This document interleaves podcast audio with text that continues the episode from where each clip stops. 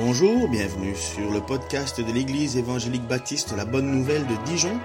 Nous sommes situés aux 5 rue du lycée à Dijon. Vous pouvez trouver des informations sur notre Église sur le site internet www.la-bonne-nouvelle.org. Passez une excellente journée ou soirée. Un temps de baptême, une femme qui a connu tant d'épreuves dans sa vie, qui au final ne peut que se tourner vers Dieu pour lui remercier de sa fidélité. Un jeune homme qui depuis un certain temps cherchait aussi un sens à sa vie et qui fut profondément touché par le message de Jésus alors qu'il ne s'y attendait pas du tout. Et puis une histoire qui semblait pourtant couler comme un fleuve tranquille, mais en réalité était dans un désarroi régulier. Il y a tellement d'histoires qui amènent à Dieu, vous allez entendre des témoignages de vie, de comment Dieu rentre dans une vie. Un point commun quand même dans ces trois personnes, dans ces trois témoignages que nous aurons aujourd'hui pour le baptême, un point commun, c'est quand même Jésus-Christ. C'est la volonté d'une réponse, c'est un désir de plus dans sa vie, de se rendre compte qu'il y a comme un manquement, un trou, que Blaise Pascal, un de nos scientifiques et en même temps euh, poète et philosophe français, a dit, et je trouve qu'il a bien illustré, il existe dans le cœur d'un homme il y a un vide dans le cœur de l'homme qui a la taille de Dieu. Et puis, pourquoi ces trois témoignages alors que nous parlons de, Jésus qui maintenant fait plus de 2000 ans dont on parle? Lorsque Jésus marchait au milieu de nous, ça va? Oh, pardon. Lorsque Jésus marchait au milieu de nous, il crispait les religieux. Il les poussait un petit peu à bout, les religieux. Il les mettait en émoi. Et un jour, comme il l'a fait pour tout le temps dans sa vie, ou en tout cas au début, il allait dans une synagogue. Le synagogue, c'est un petit peu l'ancêtre de l'Église. Les gens venaient, à un moment donné dans la semaine, se réunissaient et venaient pour écouter, pour louer Dieu, pour être enseignés et pour finalement vivre cette communauté autour de Dieu. C'est pour ça que Dieu avait prévu un jour par semaine en plus, qu'il appelait le sabbat, et c'était ce jour qui était consacré à Dieu. Et Jésus arrive dans sa synagogue, dans son pays, dans sa ville, alors qu'il a déjà commencé à faire tous des tours autour, il a commencé déjà son ministère, il a fait commencer son ministère public autour de 30 ans, et il va et il rentre dans sa synagogue. On entend que Jésus a fait des miracles à gauche, à droite, on commence à être un petit peu étonné. Tiens, le fils du pays, qu'est-ce qu'il fait? Et donc quand il arrive dans la synagogue, voilà qu'il va venir en avant, on l'amène, et on lui donne le livre, donc c'était un rouleau, un rouleau devant lui, et il va lire le livre d'Ésaïe. Tu peux mettre l'image, mon fils, s'il te plaît? Tu veux pas? Mais c'est ma prêche. Il n'y a pas ma prêche dedans? Ah, Bon, vous allez me faire confiance sur ce que je vais lire. Luc chapitre 4, versets 16 à 20. Jésus, il est dit, il se rendit à Nazareth. Normalement, pour ceux qui fêtent Noël, vous savez que Jésus a vécu à Ok. Et il est né à? Ok, bon, ça va, vous savez les choses. Et, pour ceux qui viennent à l'église régulièrement, euh, il a passé les, trois quarts de son temps où ça? À? Capernaum. Merci. Euh, vous savez que le jeune garçon, euh, aux 12 coups de midi, a laissé sa place. Hein. Donc celui qui vient de répondre, vous avez peut-être une chance pour aller au jeu 12 coups de midi. Il y a une place à prendre là. Il se rendit à Nazareth où il avait été élevé. Il entra dans la synagogue le jour du sabbat, comme il en avait l'habitude. Il le faisait régulièrement. Il se leva pour faire la lecture biblique. On lui présenta le rouleau du prophète Ésaïe.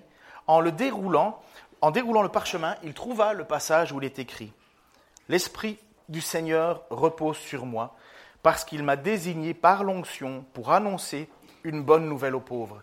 Il m'a envoyé pour proclamer aux captifs la libération, aux aveugles le recouvrement de la vue, pour apporter la délivrance aux opprimés et proclamer l'année de grâce accordée par le Seigneur.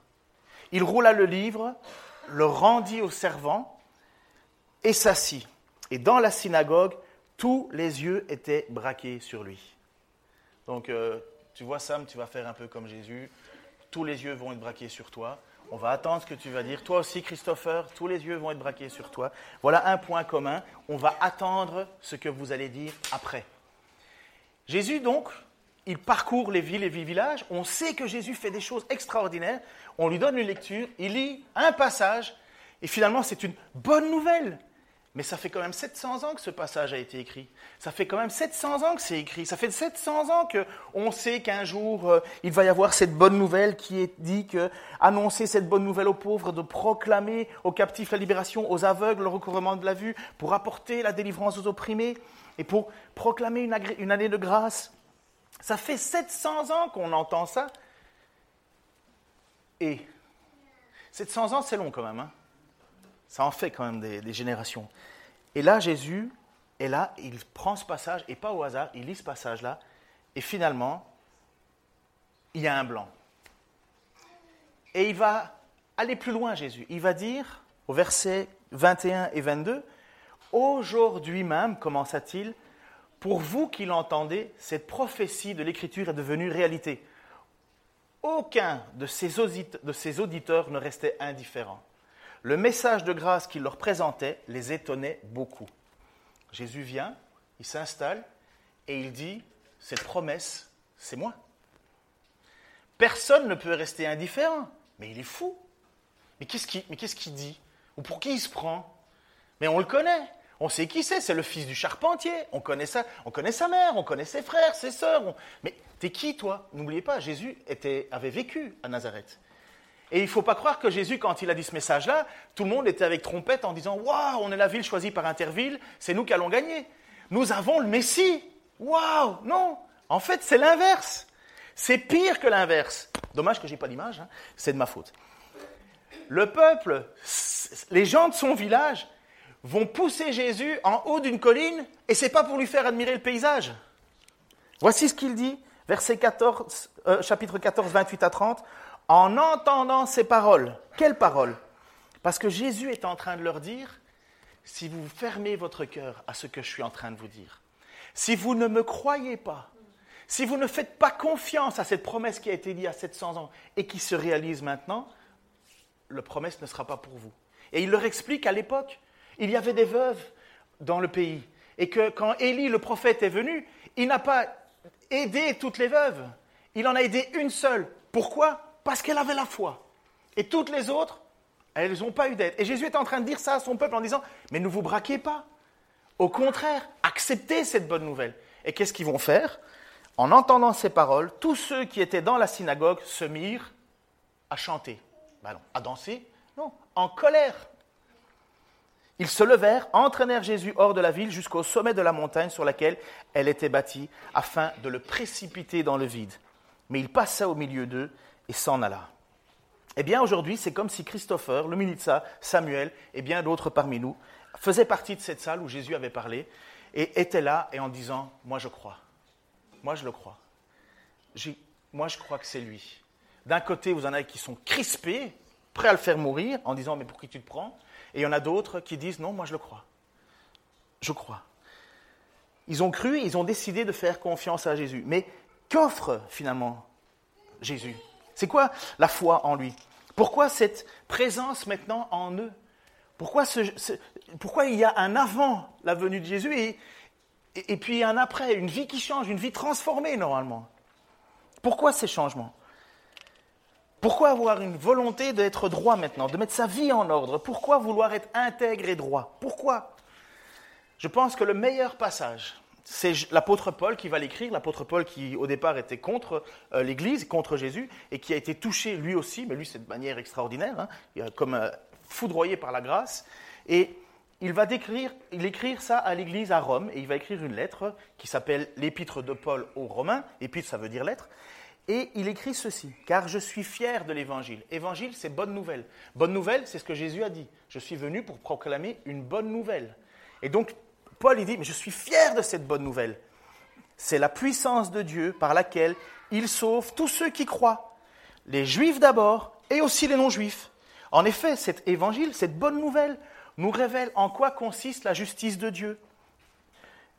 Elle est reçue par la foi, rien que par la foi, comme il est dit dans l'Écriture, le juste vivra par la foi. Vous êtes dans cette salle, vous écoutez Jésus qui ouvre ce livre d'Ésaïe et qui annonce une prophétie qui dit qu'un jour il va y avoir une bonne nouvelle. Et Jésus dit, je suis cette bonne nouvelle. Et Paul nous dit, si vous y croyez, si vous y avez foi, voilà comment Dieu nous rend juste, c'est parce qu'on y a cru. C'est parce qu'on y a cru. C'est parce qu'on a dit, moi je crois. On s'est mis de côté de ceux qui voulaient le jeter par au-dessus de la, colline et on a dit, non, non, non, moi je le crois. Pourquoi? La foi, la confiance, être certain de quelque chose. Vous savez, il y a des gens qui dépensent des fortunes en étant certains que le cheval sur lequel ils ont misé va, atteindre le but et gagner le triercé. Et s'ils peuvent gagner le quintet, ils sont encore plus heureux. Et ils dépensent, et ils dépensent, et ils dépensent. Et ça, c'est une foi finalement en quoi? En quelque chose de futile. Et là, quelque part, le procédé de la foi est le même. Sauf que tu décides de faire confiance à quelqu'un qui se réclame être le choisi, le Messie, le oint, le Christ. Christ, ça veut dire Messie, Messie, ça veut dire choisi, choisi, ça veut dire le oint, ça veut dire l'élu, celui que Dieu a appelé. Et vous dites, moi je le crois, moi j'ai confiance en lui. Et on est sauvé. Alors, j'espère que vous êtes bien assis pendant une seconde, mais l'évangile, c'est une bonne nouvelle, mais c'est quoi la bonne nouvelle? D'avoir un pin avec marqué euh, Touche pas à mon Jésus C'est quoi la bonne nouvelle? De venir le dimanche à l'église? À 10 heures? En essayant de ne pas arriver en retard? On n'y arrive pas tous parfaitement, mais est-ce que c'est ça la bonne nouvelle? Est-ce que la bonne nouvelle, c'est finalement se faire pointer du doigt en disant Mais regarde, euh, il croit en un Jésus? C'est ça la bonne nouvelle? Non, il faut expliquer c'est quoi la bonne nouvelle. Qu'est-ce qu'une bonne nouvelle? En général, une bonne nouvelle vient après une. Ah ben oui. Sinon, elle ne serait pas bonne, ce serait juste une nouvelle.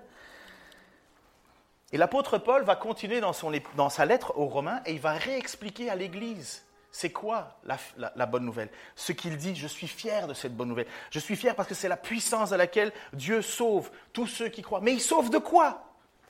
Eh bien, il continue. Vous êtes attachés, vous avez mis votre ceinture, on va dépasser euh, les 90 à l'heure là. Du haut du ciel, Dieu manifeste sa colère contre les hommes qui le, le voilà, vous connaissez le texte, pas et ne respectent pas sa volonté. Ils étouffent ainsi malhonnêtement, la vérité. En effet, ce qu'on peut connaître de Dieu est clair pour eux, Dieu lui-même le leur ayant fait connaître. Car depuis la création du monde, les perfections invisibles de Dieu, sa puissance éternelle et sa divinité se voient dans ses œuvres quand on y réfléchit. Ils n'ont donc aucune excuse, car alors qu'ils connaissent Dieu, ils ont refusé de lui rendre l'honneur qu'on lui doit et que l'on doit à Dieu, et de lui exprimer la reconnaissance. Ils se sont égarés dans des raisonnements absurdes et leur pensée dépourvue d'intelligence s'est trouvée obscurcie. Ils, se présentent, ils, se ils prétendent pardon, intelligents, mais ils sont devenus fous. Ainsi, au lieu d'adorer Dieu immortel et glorieux, ils adorent des idoles, des images d'hommes mortels, d'oiseaux, de quadrupèdes ou de reptiles.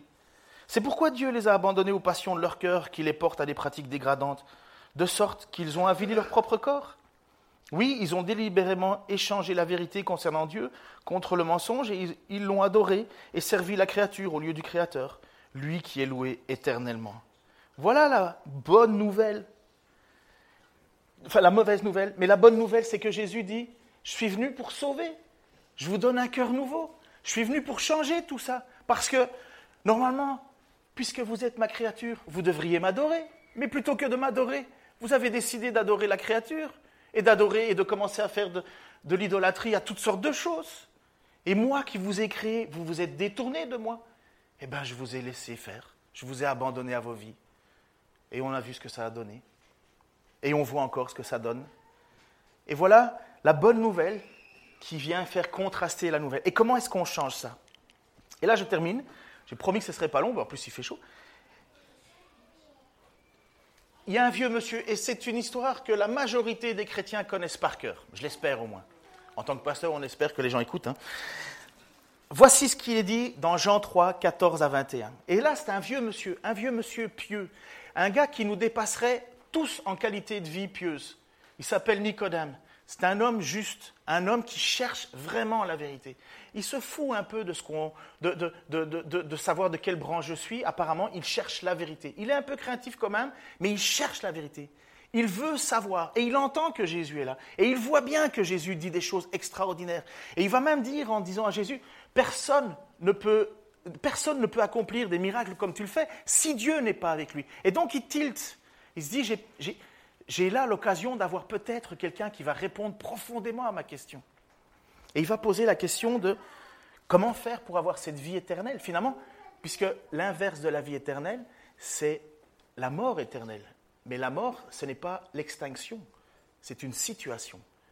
C'est comment faire pour être dans la présence de Dieu tout le temps, le retour à Dieu, ou bien être éternellement éloigné de Dieu.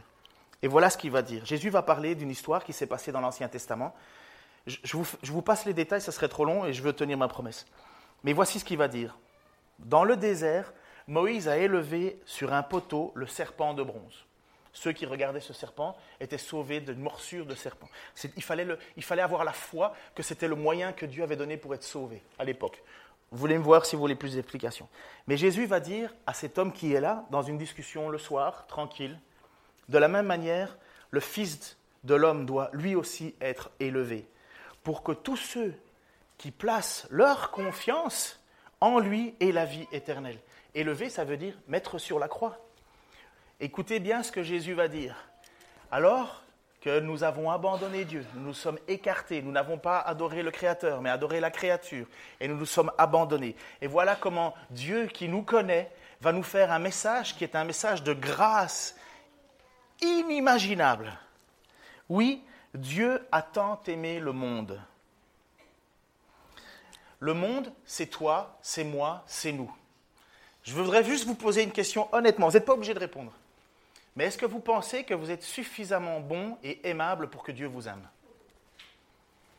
Est-ce que quelqu'un ici a une vie en disant Ah ben oui, forcément, Dieu même, Dieu même Si on est honnête une minute là, on a tous assez vécu pour savoir que on ne mérite pas d'être aimé. Et voici ce que Dieu dit. Voici ce que Jésus dit.